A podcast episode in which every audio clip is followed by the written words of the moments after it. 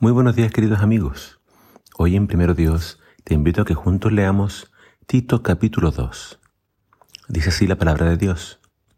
Tito, en cuanto a ti, fomenta la clase de vida que refleje la sana enseñanza. Enseña a los hombres mayores a ejercitar el dominio propio, a ser dignos de respeto y a vivir sabiamente. Deben tener una fe sólida y estar llenos de amor y paciencia. De manera similar, enseña a las mujeres mayores a vivir de una manera que honre a Dios. No deben calumniar a nadie ni emborracharse. En cambio, deberían enseñarles a otros lo que es bueno. Esas mujeres mayores tienen que instruir a las más jóvenes a amar a sus esposos y a sus hijos, a vivir sabiamente y a ser puras, a trabajar en su hogar, a hacer el bien y a someterse a sus esposos. Entonces no deshonrarán la palabra de Dios. Del mismo modo, anima a los hombres jóvenes a vivir sabiamente. Y sé tú mismo un ejemplo para ellos al hacer todo tipo de buenas acciones.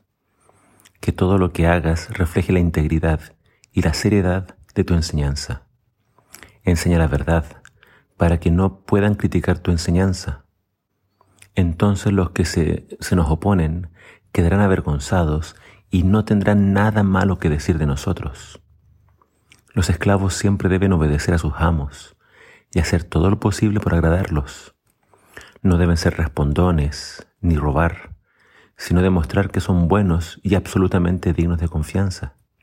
Entonces harán que la enseñanza acerca de Dios, nuestro Salvador, sea atractiva en todos los sentidos, pues la gracia de Dios ya ha sido revelada, la cual trae salvación a todas las personas y se nos instruye a que nos apartemos de la vida mundana y de los placeres pecaminosos.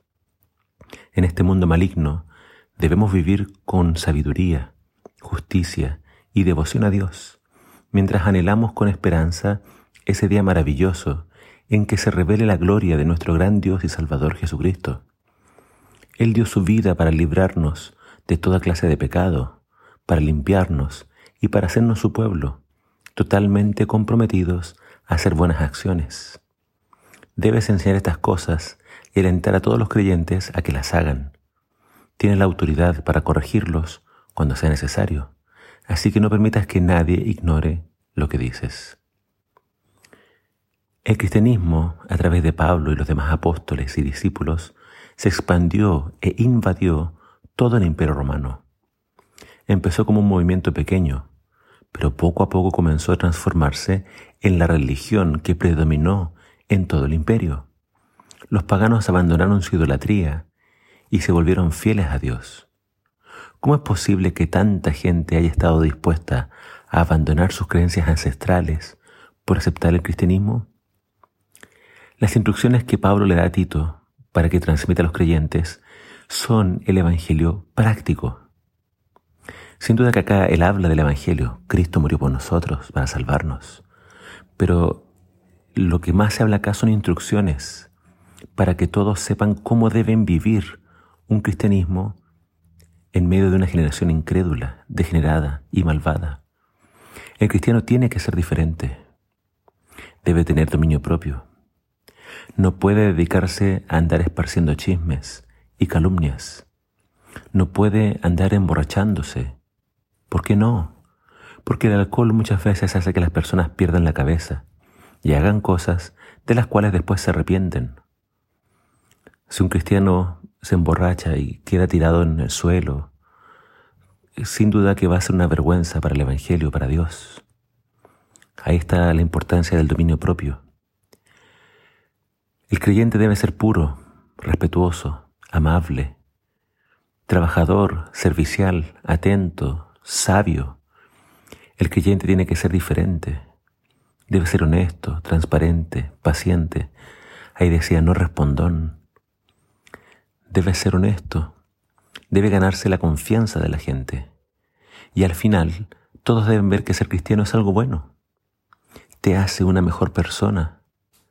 Su forma de vivir debe ser intachable para que nadie pueda acusarlo de nada a Pablo que lo acusaban de que estaba promoviendo ideas extrañas. La vida de los creyentes tenía que ser el testimonio de que esta enseñanza no tenía nada de malo. Su forma de vivir entonces tiene que demostrar que Cristo está en sus corazones y los ha hecho personas diferentes.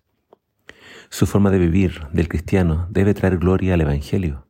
Será una demostración de que, los, de que Dios puede hacer grandes cosas en nuestras vidas, en nuestros corazones. Y cuando todos vean eso, querrán conocer más de Cristo. Pero el cristiano nunca se va a sentir o, nunca se va, va a hacer pensar a otros que él o ella es superior al resto. No, porque el creyente sabe que ha sido salvado por gracia, sabe que no merece la salvación, sabe que la salvación es un regalo que recibe de Dios, no algo que merece por lo bueno que haya hecho.